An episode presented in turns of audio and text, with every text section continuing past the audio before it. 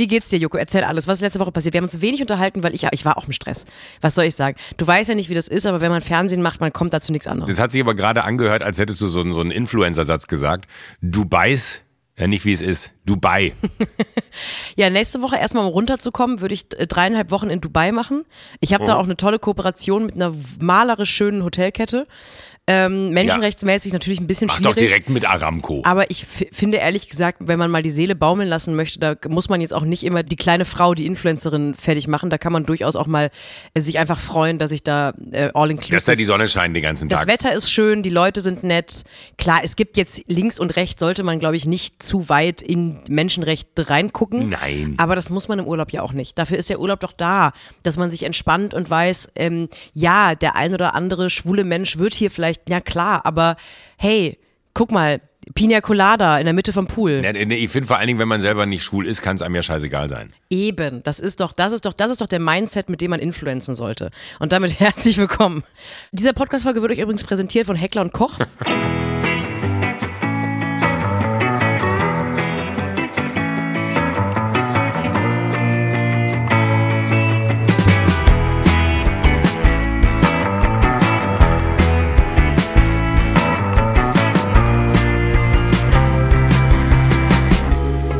muss sagen, ich habe einen Podcast für mich entdeckt.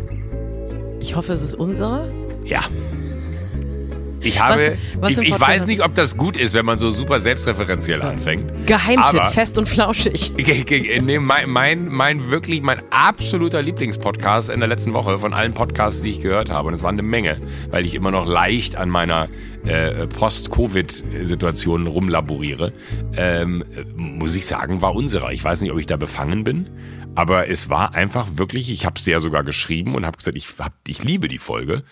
Ähm, die, war, die war richtig, ähm, die hatte alles, was, was eine gute Folge für mich braucht. Nasssauger und äh, auch zwei, drei andere Themen. Da muss man auch wirklich mal auf die anderen Laber-Podcasts streng schauen. Der Nasssauger-Content lässt da wirklich zu wünschen übrig.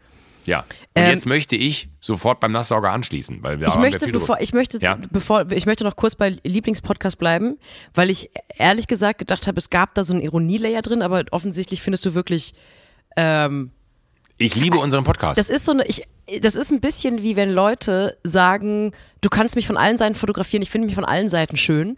Man merkt, das ist eigentlich super gesund. Und trotzdem wirkt es irgendwie cocky, weil die meisten Leute so eine falsche Bescheidenheit haben. Ich freue mich, dass ich freu, mag unseren Podcast auch sehr. Ich habe allerdings gemerkt, jetzt kommen ja wieder die großen anderen, also die anderen, großen Laber, noch schon sehr großen Laber-Podcasts aus der Sommerpause. Die Luft wird dünner, Joko. Wir müssen Ja, uns jetzt, die Frage aber ist, so lange müssen wir mit es ja der noch genießen. Konkurrenz Genau, wir wir haben noch, ich, hab, ich glaube, wir haben noch zwei gute Wochen, äh, bis die Haggis zurückkommen. Und, dann, und dann ist die große Frage, äh, wie gehen wir damit um? Wollen wir, wollen wir Fäden starten oder wollen wir einfach so tun, als gäbe es die anderen nicht? Will man reinhören, will man nicht reinhören?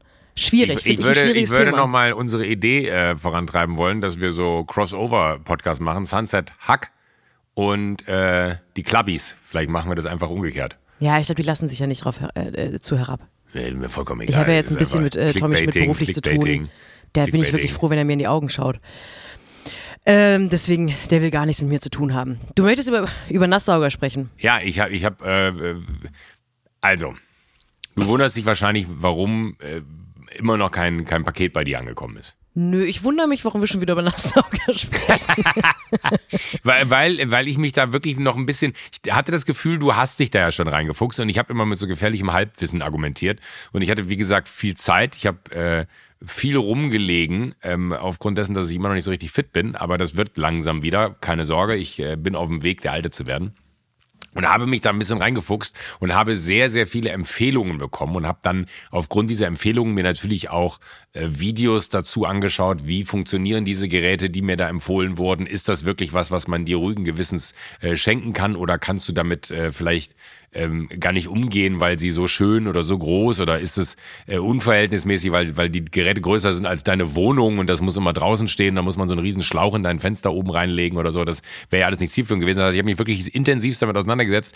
Und dann habe ich ein Produkt gefunden, von dem ich glaube, dass das alle Boxen tickt, die du brauchst. Aber mein Problem ist, ich habe den Hersteller angeschrieben und es, es gab bis hier kein Feedback. Du hast den Hersteller angeschrieben, warum denn das? Naja, also wenn, dann will ich es ja äh, quasi ich bin ja Großhändler. Ich will ja nicht nur einen kaufen, sondern mehrere. Und äh, habe dann gesagt, äh, Entschuldigung, ich brauche mal eure Hilfe. Und ich sag mal, alle Nasssaugerhersteller, die das jetzt hier hören, vielleicht solltet ihr mal in eure DMs bei Instagram gucken. Darf ich die Sache mit dem Staubsauger erzählen? Joko hat, wenn du nicht Bescheid weißt, dann hast du jetzt auch dein Recht auf Nein sagen verwirkt. Ich glaube, Joko hat eine äh, Krankheit, die man mit Sicherheit nach so ein paar Jahren Fernsehprominenz bekommt, dass du immer so ein bisschen zu weit oben unter, im, im Organigramm eines Unternehmens einsteigen möchtest, wenn du eine Beschwerde hast oder irgendwie einen Wunsch. Also ähm, Joko Cornelius Wunder, Winterscheid würde jetzt Wunder- nicht beim Kunden, Wunderkind? Joko Wunderkind Cornelius Wunderkind. würde jetzt nicht beim Kundenservice anrufen, wenn er ein Warum? Problem mit einem Gerät hat. Ähm, er hat sich einen Staubsauger vor einigen Jahren gekauft und war dann mit der Qualität des Staubsaugers unzufrieden. Und nach, nachdem er mehrmals Das glaube ich nicht, dass du die Geschichte jetzt auspackst. ich natter. Und nachdem er mehrmals im Geschäft war, in dem er das gekauft hat, hat er nicht nur versucht, über Freunde den Kontakt des CEOs von diesem Unternehmen rauszubekommen, er hat den Kontakt vom CEO dieses Unternehmens bekommen. Und wenn ich das richtig in Erinnerung habe, wurdest du nur abgehalten von guten, engen Freunden. Und ich würde diese guten, engen Freunde an deiner Stelle wirklich in deinem engsten Kreis halten, die gesagt haben, Joko, du hast sie nicht mehr alle. Du rufst jetzt nicht diesen armen Mann an, weil du ein Problem mit einem Staubsauger hast in dem Unternehmen, das er führt.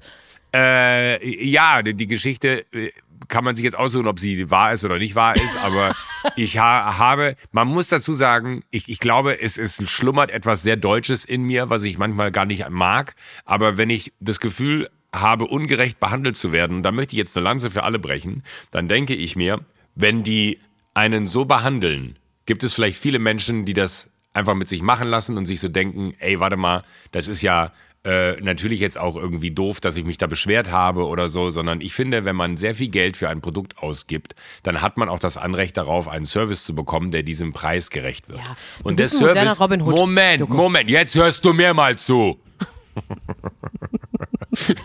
Jetzt kommt meine Version der Geschichte.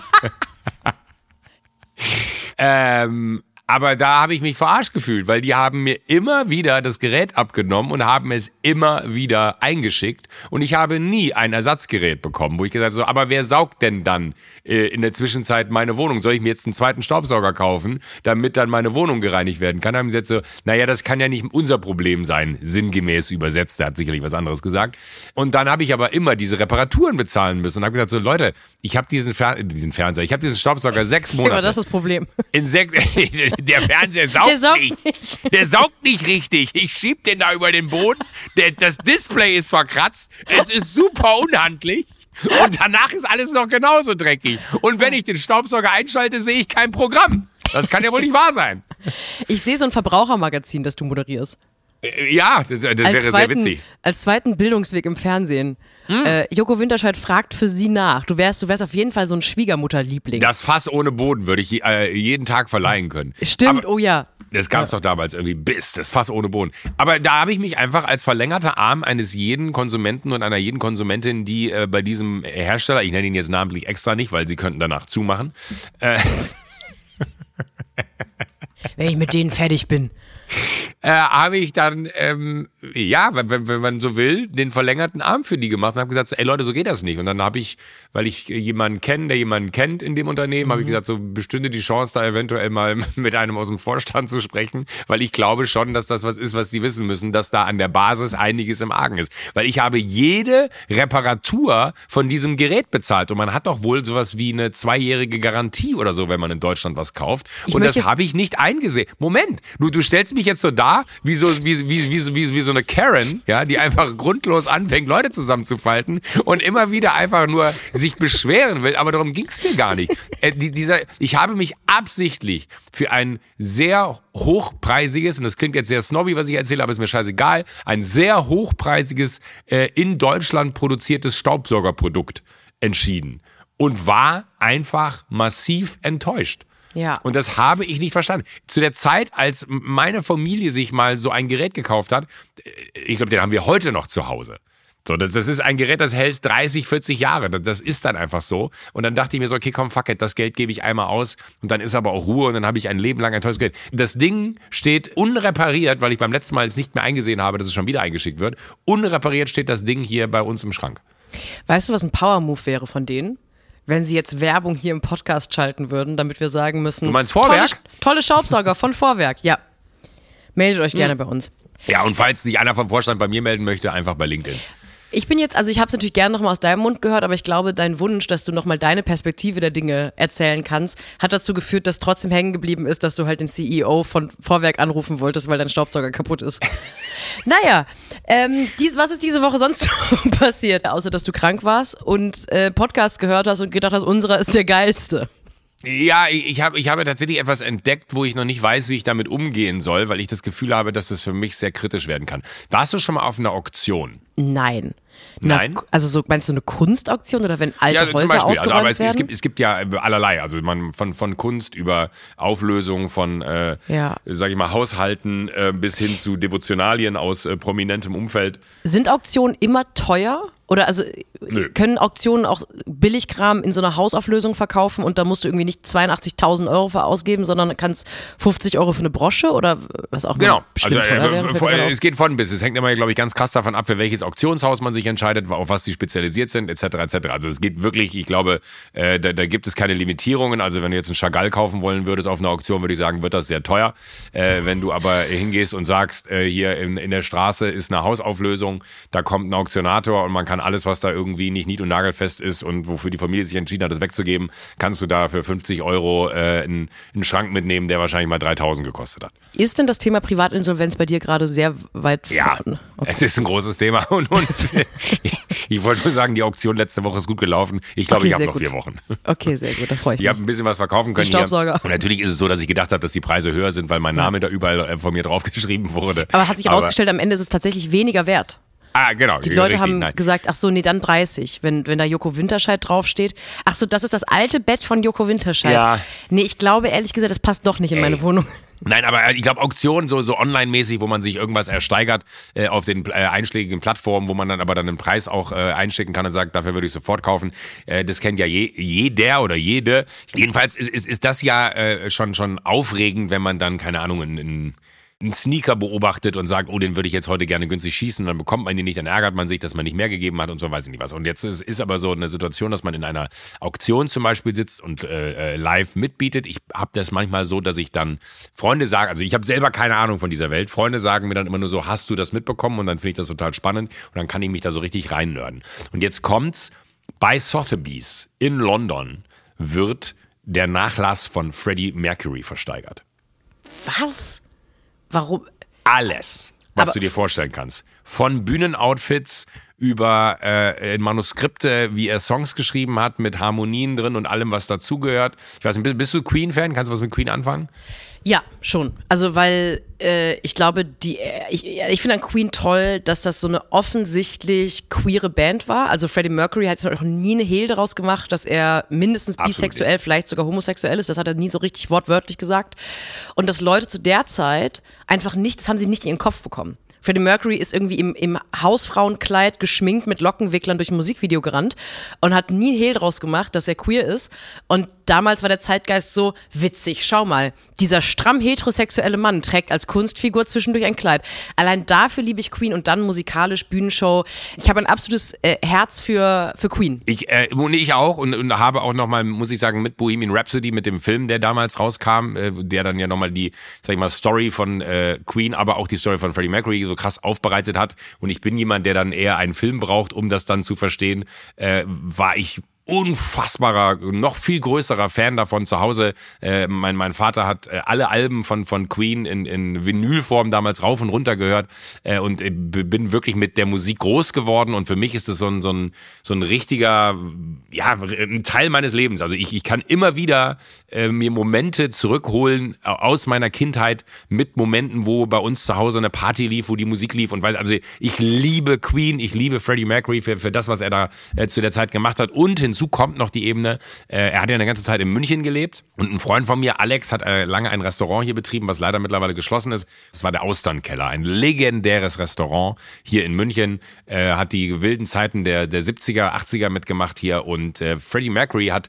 zwei Etagen über diesem Restaurant gewohnt, oh. als er in München gelebt hat. Und Alex hat mir first-hand Stories erzählt von Freddie Mercury, wie er, bevor er losgezogen ist ins Münchner Nachtleben, hinten über den Notausgang, äh, der eigentlich ein Notausgang war, reinkam, weil er da, glaube ich, sogar einen Schlüssel für hatte, äh, sich hinten in eine kleine Nische der Bar gesetzt hat und einfach, bevor er ins Nachtleben gezogen ist, äh, 24 äh, Austern und eine Flasche Champagner äh, mit, mit seiner Muse da irgendwie in sich äh, reingeschüttet hat und äh, unfassbare Stories und das hat mir das nochmal näher gebracht. 24 Austern klingt wie das widerlichste Pre-Game-Essen, das man sich vorstellen kann. Also allein die schiere Menge 24 Austern. Ja, oder vielleicht waren es auch 48. Also er meinte lass wirklich, es, lass es 56 gewesen sein. Und da hast du ja nichts im Magen danach. Das heißt, nach einem und dann eine Flasche Champagner dazu, eigentlich, ich würde sofort umkippen. Finde ich absolut powermäßig. Ich würde, ich ziehe mir halt 14 Buckets bei Kentucky Fried Chicken rein ja, damit du saufen kannst. Damit ich damit saufen der Magen kann vorbereitet überhaupt. ist. Und der äh, hat irgendwie ich, so... Ich trinke einfach eine Flasche Speiseöl vorher. ja, und, und ich, dann war ich am, am äh, Samstag äh, unterwegs mit Freunden tagsüber und ein sehr guter Freund von mir, der auch ein sehr großer Queen-Fan ist, meinte dann so, ey Joko, hast du es eigentlich mitbekommen? Und ich so, was denn? Und dann meinte er, ey, bei Sotheby's wird alles versteigert aus dem Nachlass von Freddie Mercury inklusive zum Beispiel dem Gartentor seines Hauses, wo damals nach seinem Tod sich alle Fans drauf verewigt haben, reingeritzt, drauf unterschrieben haben, Freddie, we will miss you, Queen, best band ever. Also du kannst das grüne Gartentor seines Hauses in London ersteigern. Also es sind wirklich so total absurde Sachen dabei. Ähm, und da sind so Sachen, die, die, die sind mit 120 äh, Pfund taxiert und die sind jetzt schon, du kannst also pre-bidden. Also du kannst jetzt schon sagen, ich würde da gerade drauf setzen äh, oder ich würde da gerne drauf äh, äh, bieten. Und dann steht da natürlich the highest bid und dann kannst du dein, dein Höchstgebot eingeben und dann siehst du, ob du dann damit das Höchstgebot hast, weißt, du bist aber noch gar nicht im offiziellen äh, Prozess der, der, des Bieterverfahrens, wo dann Leute sagen, ja, hier hätte ich gerne, hier hätte ich gerne, ja, hier hätte ich gerne, sondern es ist alles noch pre, pre, pre. Das geht erst, glaube ich, in zehn Tagen los. Und das Verrückte ist, dass da jetzt schon Sachen so beim zehnfachen Preis sind, von dem, was, was, was äh, da so angesetzt war. Und das wird immer gerissen, so, das muss man fairerweise sagen. Wenn es qualitativ gute Sachen sind, äh, dann, dann ist es nicht so, dass, dass dieses Estimate, was da vorgegeben wird, getroffen wird. Aber keine Ahnung, wenn ich für einen Kamm, äh, der hat so einen geilen äh, Silver Tiffany äh, Comp für, für, für seinen Schnäuzer gehabt der dann auf einmal, lass, lass mich gucken, dass ich dir jetzt hier keinen Quatsch erzähle, aber äh, da habe ich gestern mit meinem Kumpel. Guckst du auf dein Gebot? Äh, na, wir, wir haben so Sachen rausgesucht, die man halt, äh, genau, also der, der lag beim Estimate, ja, von 400 bis 600 Pfund. Äh, Current Bid ist 26.000 Pfund. Jesus. Und das ärgert mich so, dass man keine Chance haben wird. Das sind zum Beispiel auch goldene Schallplatten, Platin-Schallplatten, alles, ja. Äh, krass auch äh, MTV Video Music Awards von Bohemian Rhapsody und das muss dann ja aus Wayne's World sein, hat er quasi den MTV äh, äh, Video Music Award bekommen, äh, Movie Award, Entschuldigung, MTV Movie Award bekommen. Also es ist wirklich, das sind, ich alles, weiß nicht. Du kannst einfach alles ersteigern von dem. Du kannst alles, von äh, T-Shirt-Sets, äh, Bühnenoutfits, Sneaker, die er auf der Bühne anhatte, äh, Schmuck, name it, Schränke, äh, Porzellan, äh, Uhren, äh, alles, was du dir vorstellen kannst. Sein Klavier, wenn du jetzt errätst, was äh, the Minimum Bid fürs Klavier ist, würde ich auf das Klavier für dich bieten. 360.000 Pfund? Zwei Millionen Pfund. Aber ist, doch ein Schnapper. Für den Preis kannst du nicht selber machen. Ist der Einstiegs, äh, ja, hätte ich auch gar nicht gekonnt, to, to be honest, weil äh, kurz vor Privatinsolvenz. Aber ich hätte so unfassbar Bock, weil es kommt und jetzt, ich, ich darf es wahrscheinlich eigentlich gar nicht erzählen, weil es das Dümmste ist, was ich machen kann. Weil wenn jetzt jemand von den geilen Pfeilen da draußen, äh, sag ich mal, monetär so flüssig ist, dass er sagt so, oh, das finde ich witzig. Es gibt eine legendäre Rechnung aus dem äh, Nacht New York, also Hendersons hieß es dann später, in München. Da hat er seinen äh, Geburtstag Moment, gefeiert. Das heißt New York in München? Wie nochmal? Wie heißt ja, der, der Laden? Laden hieß New York. Mhm. Zumindest ist das der Briefkopf. Club Diskothek New York in der Müllerstraße in München. Hendersons Gaststätte. Und äh, jetzt kommt's. Die Rechnung an dem Abend, ja, eine handschriftliche Rechnung ist das, betrug 82.500 D-Mark.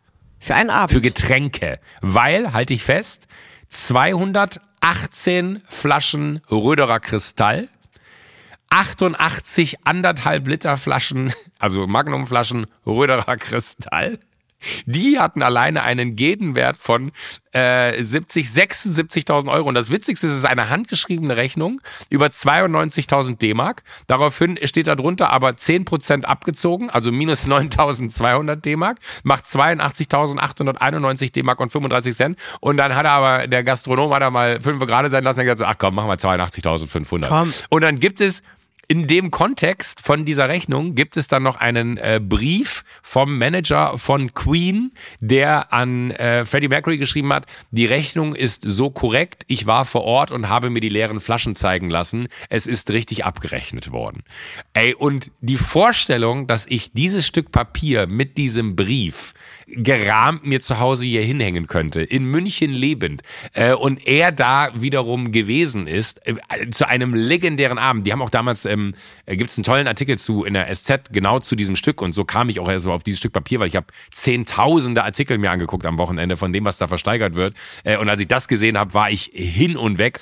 Die haben an dem Abend, haben die noch ein Video gedreht. Und jetzt kommt's. Äh, Wir brauchen einmal kurz ein Sauerstoffzelt für ich bin, ich, ich, ich bin, bin, bin, bin richtig stoked.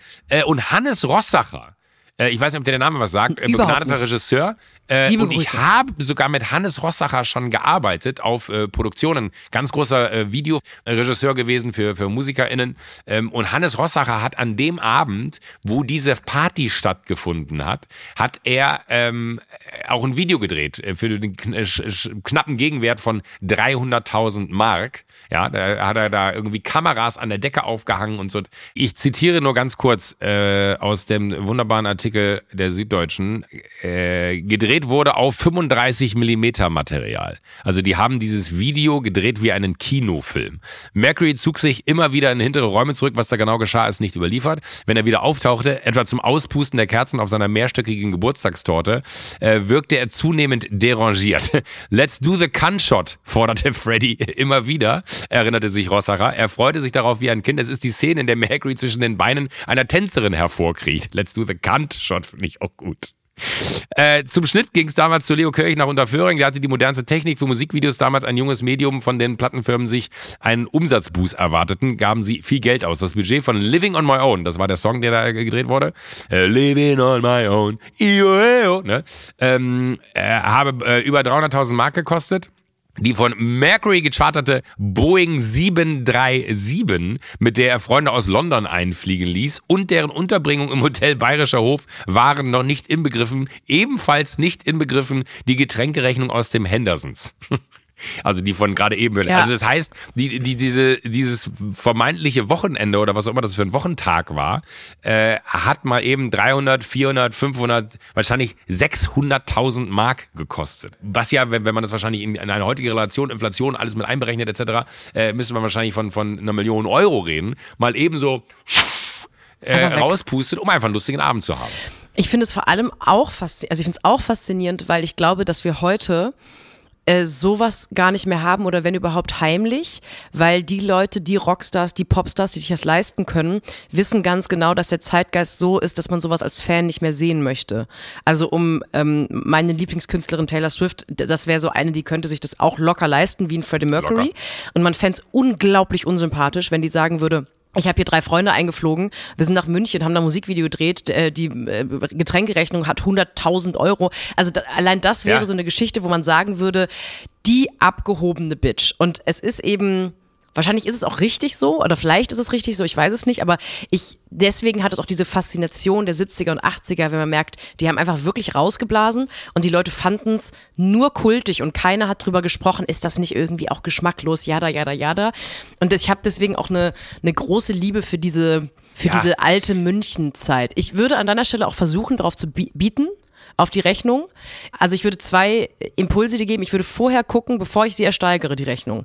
Ist die wirklich beglichen worden? Weil vielleicht ist es so ein Taschenspielertrick, dass wenn du die ersteigert hast, dann ruft der Besitzer von Henderson Oh, an bei dir so und sagt, und sagt, na ja, Herr Winterscheid, da haben Sie jetzt die Schulden mitgekauft, da müssen Sie bezahlen und äh, die, die Flaschen Röderer Kristall, da können Sie ja mal gucken, was die heute kosten.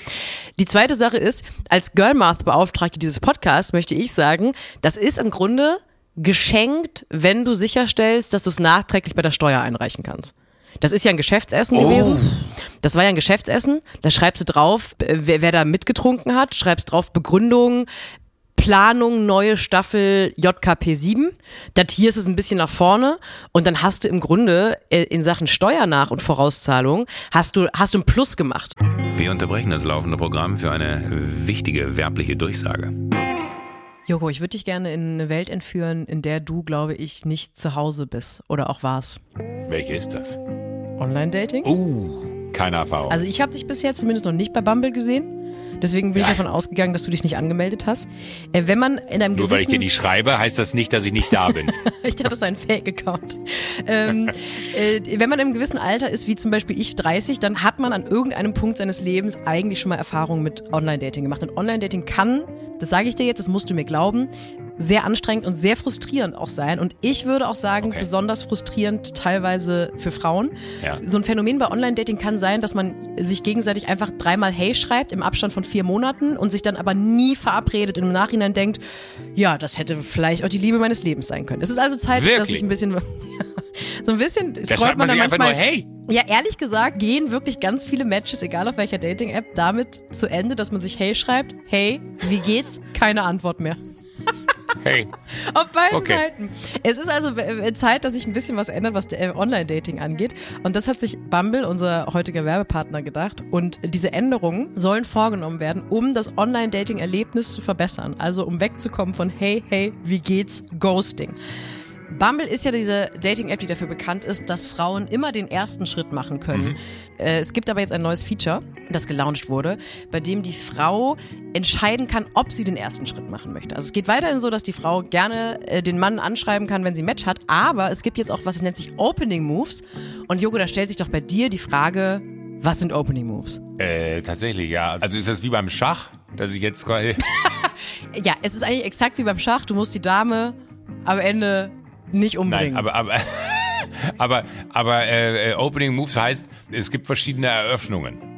Ja, man kann als Frau dieses Feature einstellen. Das sind sowas wie voreingestellte Einstiegsfragen. Ah. Und wenn du ein Match hast als Frau mit einem Mann, dann wird diesem Mann automatisch dieser Opening Move zugeschickt und dann kann er darauf antworten, auf diese Einstiegsfrage. Ah, und das es ist quasi so, es ist so ein Mittelding. Die Frau macht nicht den ersten Move.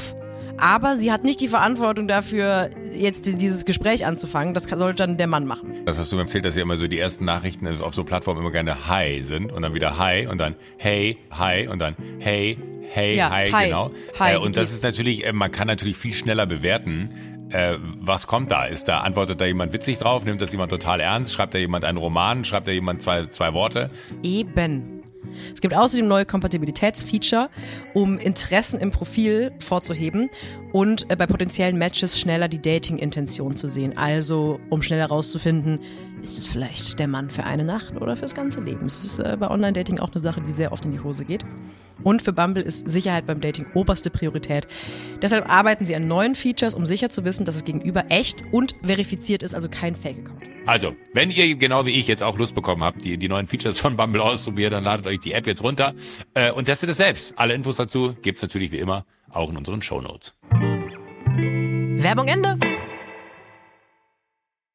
Ich glaube nur, äh, ich habe es tatsächlich, also mich beschäftigt dieses Thema äh, dieser Auktion so sehr, dass ich es mit vielen Freunden geteilt habe, von denen ich weiß, weil man kennt sich ja im Freundeskreis, wer mag Queen ebenfalls.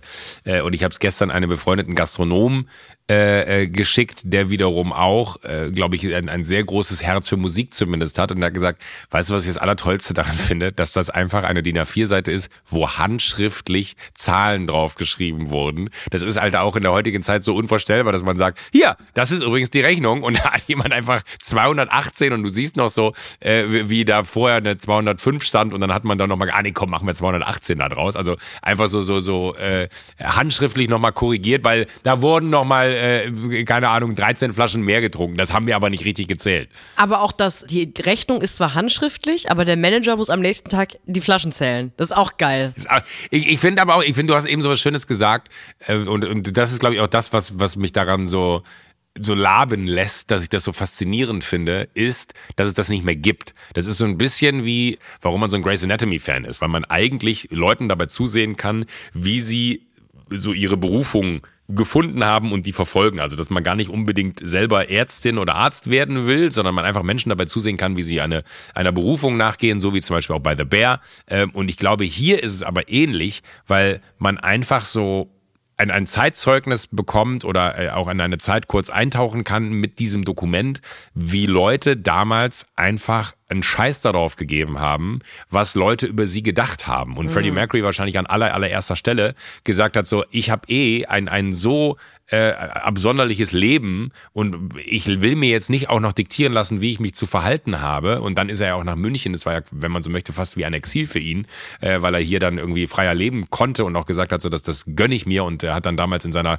Phase, wo er in München war, ja auch versucht, andere Musik zu machen, äh, ohne Queen, was ja dann so, so halb erfolgreich war. Aber ich finde es irgendwie so, so schade und das habe ich auch meinem, meinem äh, Kumpel, dem ich gestern Abend das geschickt habe, der schrieb dann auch von mir so, ja, aber wer wäre denn heute noch so, dass man solche Abende hat? Weil man liest ja einfach nur die, diese äh, Masse an Getränken, die da auf dieser Rechnung stehen und man hat sofort ein Bild von so einem Abend im Kopf, aber das macht ja heute keiner mehr. Und du hast eben auch gesagt, und da weiß ich auch nicht so richtig, wie man sich dazu verhält, ähm, finde ich das gut oder finde ich das schlecht, dass es das nicht mehr gibt? Ich glaube, ich finde das einfach schade, dass es das nicht mehr gibt. Mhm. Dass ich jetzt nicht wüsste, wo kann ich am Wochenende in München zufällig Teil einer solchen Party werden, weil das war ja sowohl eine private Party, aber wenn man den Artikel richtig versteht, auch wenn man Glück hatte, ist man da halt einfach in diesen Strudel mit reingeraten und du warst halt einfach da, als Freddie Mercury Vollgas gegeben hat. Ich weiß ganz genau, dass es irgendwo in München eine kleine Familie gibt mit so zwei bis drei Kindern, eins wahrscheinlich von meinem Alter, die jedes Jahr an Weihnachten sich anhören müssen, dass der Vater zufällig in eine Kneipe gestolpert ist und dann war das die Party von Freddie Mercury, weil der da ein Musikvideo gedreht hat. Da, mit Sicherheit sind da Passanten, genau wie du sagst, ah. rein. Und die können bis heute ihr Maul nicht halten, deswegen. Also ist ja auch gut so, sollen sie ja jedes Jahr erzählen.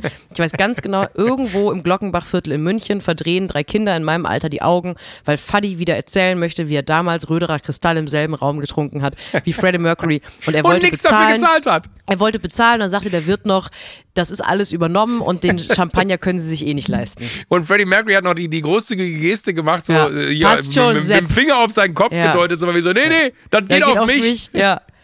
Und alle Kinder, boah, Papa, nicht schon wieder. Ja, jetzt, jetzt, jetzt, jetzt habe hab ich einen, einen, einen riesen Monolog dazu gehalten, aber du siehst, äh, es berührt mich sehr und ich bin wahnsinnig aufgeregt. Und mein Kumpel äh, André, der tatsächlich nach, nach London reist, äh, um, äh, man muss da auch so richtig, er hat so schön beschrieben, ich habe da die Hosen runtergelassen, dass ich da am ersten Abend sein darf. Also da musst du dann wirklich auch nachweisen, dass du äh, worthy bist, am ersten Abend da vor Ort sein zu dürfen, wenn dann da die Premium-Lots äh, vergeben werden, also das Klavier für drei Millionen. Nicht, dass er sich das leisten wollen würde oder kaufen könnte, äh, aber alleine dabei zu sein in einem Raum, wo, und das ist das Krasse, da wird nicht telefonisch geboten und du kannst nicht aus dem Internet mitbieten. Den ersten Abend kannst du nur, wenn du vor Ort bist, mitbieten. Das heißt, ich glaube, jetzt kommen wir langsam an den Punkt, wo du deutlich überschätzt, wie spannend Leute Auktionen finden. Also ich bin zum Beispiel.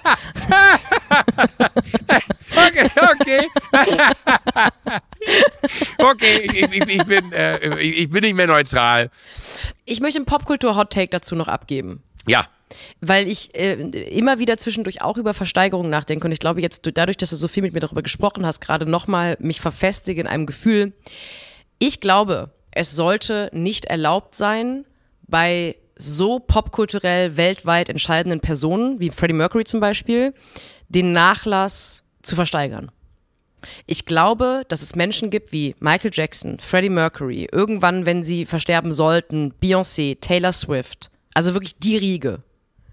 Auf der ganzen Welt bekannt, auf der ganzen Welt relevant. Das sollte verboten sein, dass das einfach nur an Rich People auf der ganzen Welt verkauft wird. Dieser Nachlass sollte zu einem Museum gemacht werden. es ist ungerecht, dass wenige Leute auf der ganzen Welt sich Einzelteile kaufen dürfen davon und damit den Nachlass einfach in seiner Bedeutung schmälern, weil dann hast du da einen Kassenbon, der irgendwo bei Winterscheids hängt und dann musst du für das Klavier zu deinem Freund André reisen und so.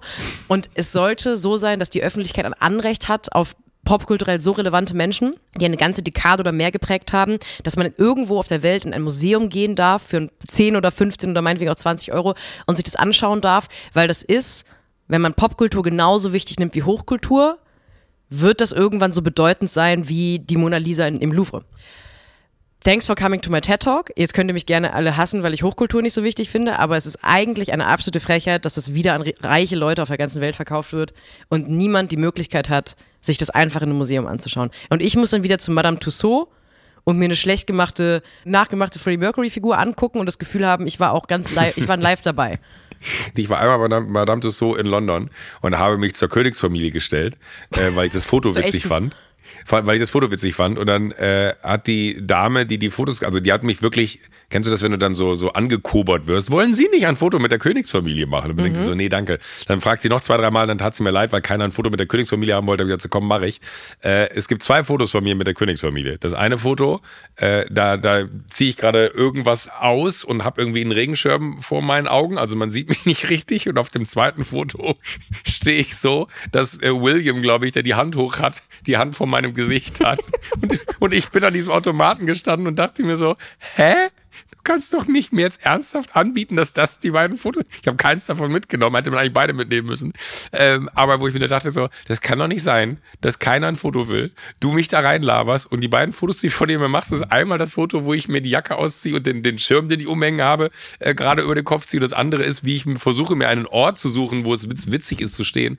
Äh, und da hält William mir die, die Hand vor die Hände, äh, Hand, Hand vor Und irgendwo in der Bundesrepublik gibt es eine WG, wo der Älteste in der WG sein Maul nicht halten kann, weil als der im London Urlaub war, hat er in der Fotomaschine von Madame Tussauds zwei Fotos von Joko Winterscheid gefunden mit der Königsfamilie, die da rumlagen. Und die hängen da Wenn jetzt er sie gekauft hat, ich hätte, ich hätte, ich hätte gerne ein Proof.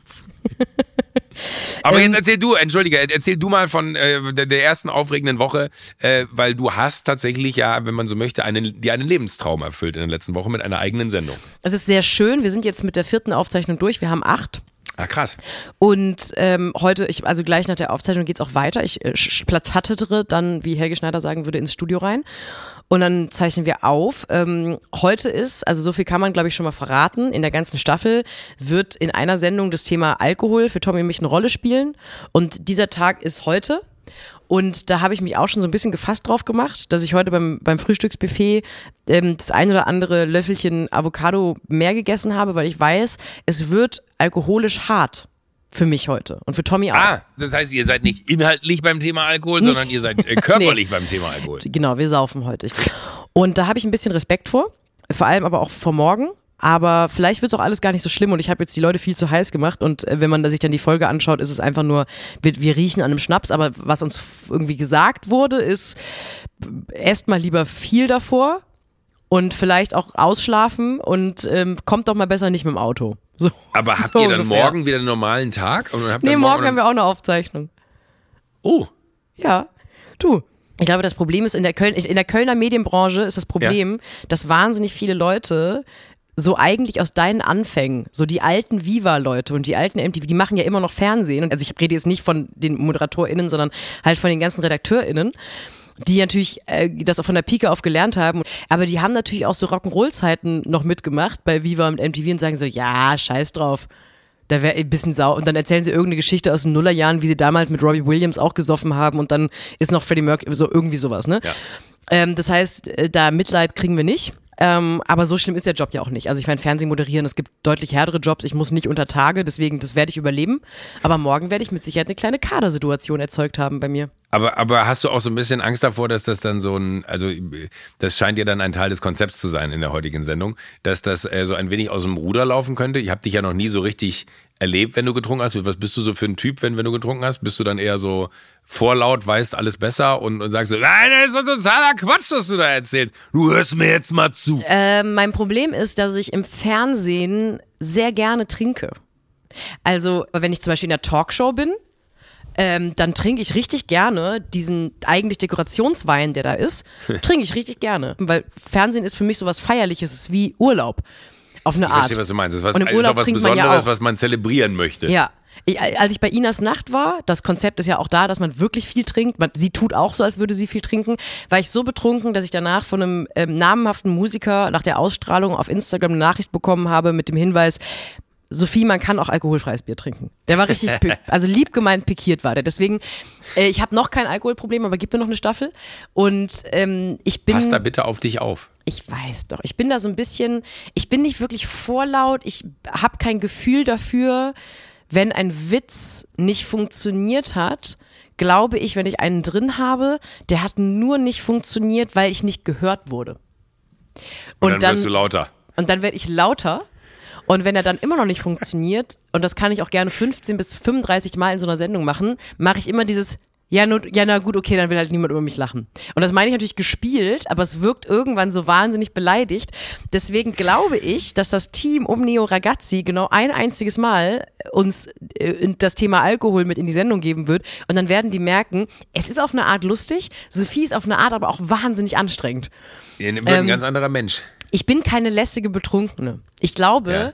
die ganzen Neurosen und die dieses äh, abtrainierte nicht mehr vorlaut sein, was ich natürlich eigentlich total bin, aber ich habe mir das irgendwann aus sozialer Erwünschtheit abtrainiert. Das kommt, wenn ich einen drin habe, alles raus. Ich bin eine altkluge, vorlaute, aufgeregte, hibbelige Zwölfjährige, die einfach nur dringend gesehen werden möchte. Und damit möchte ich sagen, freut euch auf die neue Staffel Neo Ragazzi. Ähm, ich möchte aber über was anderes reden, was mich mehr beschäftigt als ich, als, als mich selber betrunken. Thema sexuelle Übergriffe im Fußball. Interessiert Joko leider nicht. Er geht jetzt schon mal. ich habe das ja, ich habe ja diese Krankheit, dass ich äh, mich nicht für Fußball interessiere und sobald ich Headlines zum Thema Fußball sehe, bin ich so, oh Fußball, cool. Und dann habe ich sofort das Gefühl, das geht nur die anderen an. Ich bin jetzt mittlerweile an dem Punkt, dass ich die Kicker-App mir runtergeladen habe, weil meine beiden Work-Husbands Mönchengladbach-Fan sind. Und deswegen schaue ich mir an, wie die spielen oder gespielt haben, damit ich weiß, ob ihr gute Laune habt.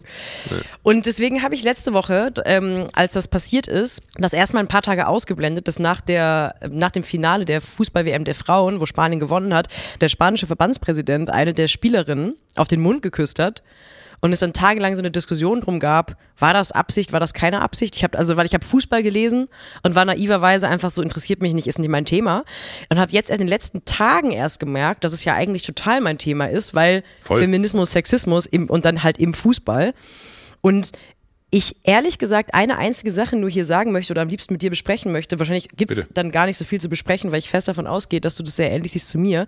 Mich hat wirklich rasend gemacht, um jetzt mal so ein Wort von dir zu benutzen, dass wir in den letzten 24 Monaten immer wieder Diskussionen geführt haben zum Thema sexuelle Übergriffe, sexuelle Belästigung. Und das eine große Argument von Leuten immer war, Aussage gegen Aussage. Wir wissen nicht, was da passiert ist. Da soll erstmal bewiesen werden, solange wir nicht wissen, was da passiert ist, wir waren nicht dabei, wir sollten nicht vorverurteilen. Die Kommentarspalten bei jedem dieser Fälle waren voll von leider nahezu ausnahmslos Männern, die sich pun intended einen drauf runtergeholt haben, äh, zu wissen, dass wir nichts wissen. Und solange wir nichts wissen, solange wir keine Beweise haben, können wir gar nicht, wir sollten da erstmal jetzt keinen Mann vorverurteilen, auf gar keinen Fall, das ist ganz gefährlich. Jetzt ist dieser Fall, und als ich die ersten Artikel dazu gelesen habe, habe ich gedacht, es gibt auch da keine, kein Video von, weil es ist, hat sich genau dieses Programm wieder abgespult, was sich immer abspult, dass Leute nämlich erstmal gerne drüber reden, dass wir ja nicht wissen. Wir können ja nicht wissen, ob der Mann die wirklich gegen ihren Willen auf den Mund geküsst hat. Und vor ein paar Tagen habe ich dann so angefangen, mal zu überlegen, Moment, aber das ist doch ein Fußball-WM, die Weltmeisterschaft, das Finale gewesen, da wird doch mal die eine oder andere Kamera aufgestellt gewesen sein. Und habe dann schockiert festgestellt, dass man einfach bei YouTube spanischer Verbandspräsident eingeben kann und dann kriegt man die Original-Videoaufnahme, wie dieser Mann sie erst irgendwie küsst, also so auf die, auf die Wange küsst und dann ihren Kopf in, mit beiden Händen festhält, sodass sie nicht entkommen kann und sie auf den Mund küsst. Und ich habe mir das angeschaut und war wirklich fassungslos, weil ich das Gefühl habe, wir haben so ein Skript, das wir jetzt einfach immer abspielen, wo irgendwelche Männer ins Internet plärren, wir können doch nicht wissen, wir wissen doch nichts. Und selbst wenn buchstäblich eine HD-Kamera das eingefangen hat, gibt es immer noch Leute, die nicht bereit sind anzuerkennen, dass das passiert ist. Und ich bin du merkst, ich bin wirklich fassungslos, weil ich dachte, wie bin- könnt ihr bin das denn jetzt drehen, das Argument, dass das nicht gesehen wurde, wenn ihr Videomaterial davon habt? Und das Argument ist, naja, wir wissen ja nicht, ob sie es nicht vielleicht doch wollte. Wo ich denke, okay, dann, dann lass uns doch einfach ab jetzt ehrlich sein und sagen, ihr hasst Frauen und euch ist egal, ob die sich wohlfühlen. Dann können wir, dann können wir die Diskussion einfach für immer beenden. Dann müsst ihr nicht so tun, als würdet ihr euch für Beweislagen interessieren oder für irgendwelche filigranen zwischenmenschlichen Tendenzen. Euch ist einfach scheißegal, ob sich Frauen wohlfühlen, ob sich Frauen sicher fühlen, weil wenn nicht mal das reicht, damit Leute einfach einvernehmlich in Kommentarspalten in Social Media sagen, das Schwein, das war nicht in Ordnung, haben wir im Grunde jede weitere Diskussion, die in den nächsten Jahren dazu geführt werden könnte, jetzt schon geführt. Wir können einfach ehrlich sein und sagen, wir müssen nicht mehr über Sexismus reden, weil es gibt ihn und er ist euch scheißegal. Alles, was du sagst, und, und, und unter, untersch- unterschreibe ich. Äh, viel kritischer finde ich aber dann auch noch, dass man ja teilweise dann auch äh, in der Anfangsberichterstattung, also wir reden jetzt nicht über Social Media Kommentarspalten, sondern in der Anfangsberichterstattung äh, auch so ein bisschen irritiert gewesen ist, weil ich habe es äh, gesehen live mit mehreren Menschen, die ich nicht kannte, vor einem, äh, vor einer, also ich, ich war zu dem Zeitpunkt an einem Ort, wo man nur public gucken konnte und es war wirklich Fassungslosigkeit unter all den Menschen, die davor saßen, man so, hä? Das hat er nicht gerade gemacht. So, äh, und, und, und das äh, fand ich so, so, so schlimm dieser Moment ist und so übergriffig dieser Moment auch ist, 100 Prozent, fand ich das irgendwie ganz gesund zu sehen, dass in einer, äh, ich, ich würde mal sagen, ich saß eher mit alten weißen Männern da vor diesem äh, Gerät und habe das gesehen äh, und keinen von denen kannte ich. Es war wirklich so äh, ein ratloses äh, Miteinander, wo auch äh, wir bestimmt 10, 15 Minuten darüber saßen, wie, wie asozial dieses Verhalten war und das auch noch so öffentlich zur Schau gestellt und dann ja auch eher nochmal eine Macht, also wir reden da auch schon wieder über eine Machtdemonstration, äh, der Präsident des Fußballverbandes äh, von Spanien, äh, der sich dann da hinstellt und das macht und mir, mir fehlen die Worte eher dafür, falls irgendwer das nicht versteht, dass das eine Situation ist, die absolut nicht tragbar ist. So, die einfach auch, also ich, ich finde auch, äh, da, da muss irgendeine andere Instanz noch existieren, die diese Person gar nicht mehr in Amt und Würden lässt, sondern da muss in meiner äh, Wahrnehmung muss da sofort auch irgendwie eine, eine Kette von Reaktionen ausgelöst werden, wo von mir aus äh, rechtliche Schritte gegen diesen Mann eingeleitet werden. Äh, und da ist mir scheißegal, ob die Mutter sich in der Kirche einschließt und äh, in Hungerstreik geht.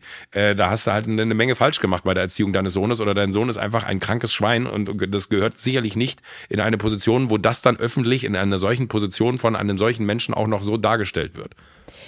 Als ich dann gesehen habe auch, dass Karl-Heinz Rummenigge sich dazu geäußert hat und gesagt hat, also ich weiß, ich kann das genaue Zitat nicht mehr, aber so schlimm ist halt nicht, das war doch ganz normal, war mein Reflex sofort zu denken, ach so, wenn Karl-Heinz Rummenigge sich jetzt zum Thema sexuelle Übergriffe positionieren kann, dann kann ich doch auch nächste Woche die Sportschau moderieren.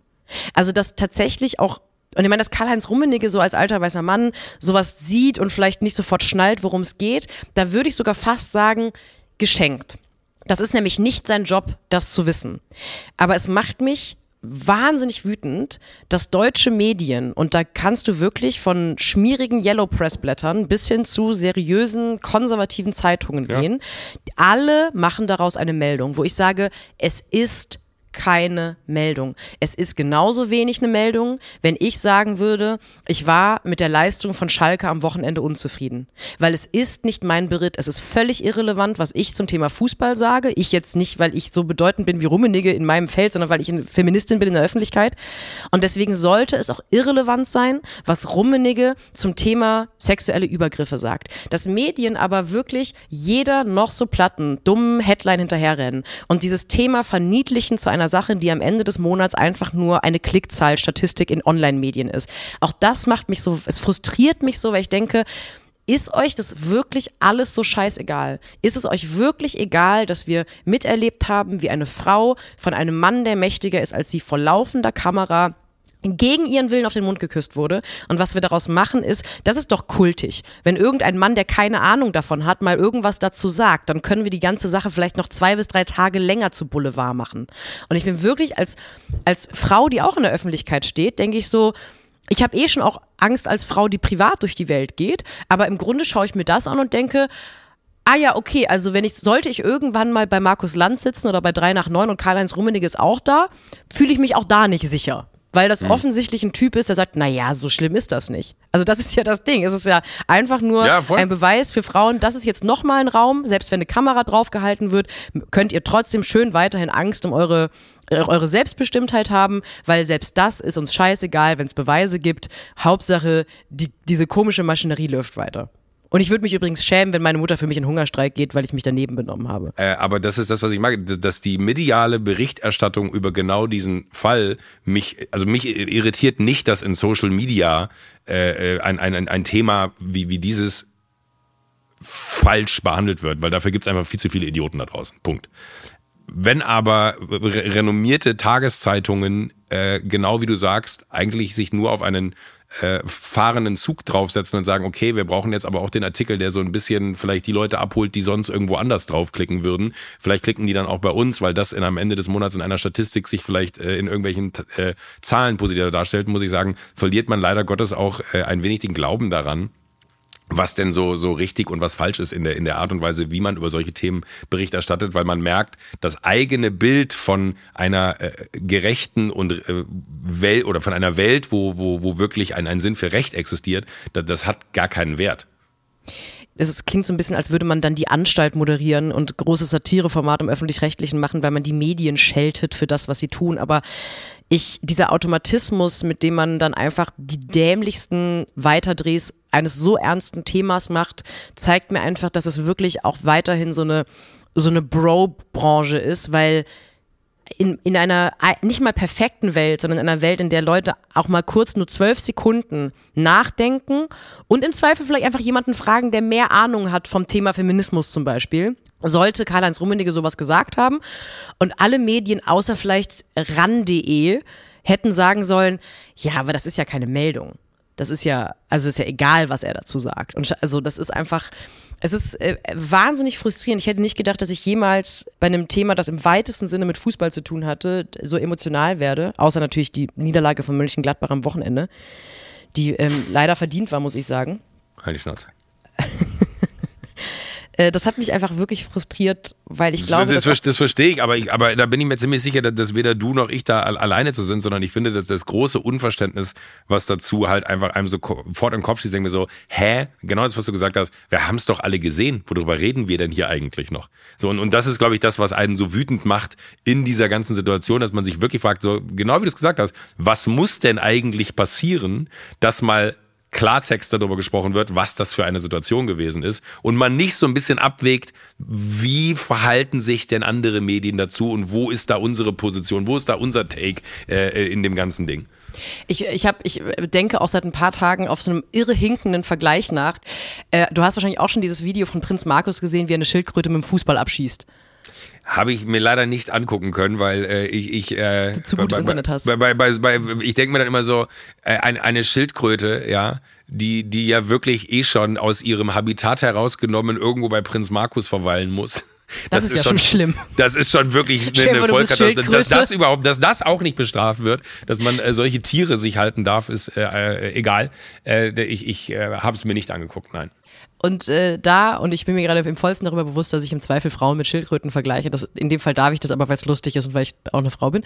Ähm, unter dem Video darunter gab es keinen einzigen Kommentar, der gesagt hat, na ja, aber man weiß ja auch nicht, also auf der, also das, alle wussten einfach, dass es passiert, weil es war auf Video. Und ich mich wirklich frage, wie kann es denn parallel dazu was anderes, was auf Video gibt, was mit Gewalt zu tun hat, passieren? Und Leute tun so, als müsste man da im Grunde nochmal in eine, in eine Frame-Analyse gehen, die mehrere Wochen dauert. Und das wäre jetzt auch ungefähr so, als würde sich ähm, der Hersteller von Sportgeräten öffentlich zu diesem Video von Prinz Markus verhalten und sagen, der Fußball war nicht aufgepumpt. Also das wäre ungefähr genauso, als was Rummenigge zu sexuellen Übergriffen sagt. Das wäre genauso relevant wie in der Causa Prinz Markus Schildkröte. Oder wenn der Hersteller von dem Rollrasen, auf dem die Schildkröte war, sagt, also für mich sah das alles prima aus. Muss man sich keine Sorgen machen. Aber vielleicht so meldet sich Gott sogar zu Wort, weil es ja auf seinem Planeten stattgefunden hat. Vielleicht das. Oder vielleicht der deutsche Adelsverband, der sagt, das ist nicht mehr, das ist nicht mehr unser Adel. der ist übrigens gar nicht adelig. Das ist es nicht. Der ist nicht adelig? Ist Prinz sein Vorname? Ist der geborener Markus? Ja. Ja. Ich nenne meinen mein Sohn auch Prinz. Prinz Passmann. Prin oh, oh. Klingt gut, gell? Ja. ja. Ich tut mir ein bisschen leid, dass ich so ernst am Ende geworden bin, aber ich habe es die ganze Zeit nicht unterbekommen und ich wollte nicht aus dieser Folge rausgehen, ohne das nicht erzählt zu haben, weil es mich, das hat mich wirklich einfach rasend gemacht. Aber das finde ich schön, dass, dass, dass äh, du nicht nur dieses Wort äh, jetzt endlich angenommen hast, sondern dass das Gleiche fühlst, äh, was ich fühle, wenn ich sage, dass mich etwas rasend macht. Was hältst du davon, wenn ich versuche, nachher, wenn ich ganz viel Alkohol in mich reingetrunken habe, dir eine Sprachnachricht zu schicken, die wir vielleicht einfach den geilen Fallen nächste Woche vorspielen können? Vielleicht stellst du mir einfach eine Trickfrage heute Abend. Ja. Oder irgendwas, was ich beantworten soll. Oder irgendwas, was du immer schon mal von mir wissen wolltest, weil ich werde auf jeden Fall, ich werde dann auch immer so äh, rührselig offen, wenn ich, also ich möchte dann auch endlich mal gesehen werden von den Leuten. Kenn ich. Ja, kenne ich. Ich wünsche dir ganz viel Erfolg für diese Episode und ich freue Dankeschön. mich sehr, wenn du mir zeitnah vielleicht sagst, wann es ausgestrahlt wird. Bist du eigentlich ein. Bandshirt-Typ? Weil du hast noch nie ein Freddie Mercury Shirt getragen. Ich überlege gerade, ob das nicht ein schönes Geschenk wäre für dich. Du trägst keine Bandshirts, ne? Also, falls du nachher betrunken bist und auf irgendwas bieten wollen würdest, das Klavier, das, das Klavier fände ich cooler. Stell dir vor, ich versuche mich da bei Sotheby's 1 anzumelden auch, online. Um dann, ich will auf den, lasst mich alle in Ruhe, ich will auf den Bon bieten für Joko Winterscheid. Ich brauche einen Laptop. Aber äh, bitte, bitte, bitte, bitte gerne. Bitte, bitte gerne. Okay. Na dann, ich würde mal sagen, bis nächste Woche, gell? Ja, also viel Erfolg heute und äh, gutes Küsse. Auskatern. Falls du noch Katertipps brauchst, ruf mich an. Ich rufe dich an. Tschüss. Bussi Baba.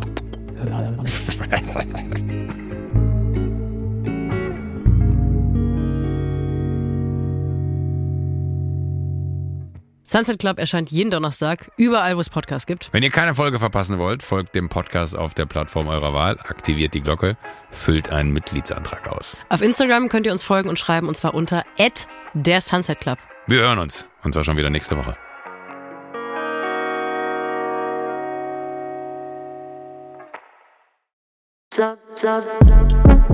Buh, Stefanie Giesinger hier. Mit mir habt ihr nicht gerechnet, oder? Ich bin nur kurz hier, um euch über meinen Podcast zu erzählen, G-Spot.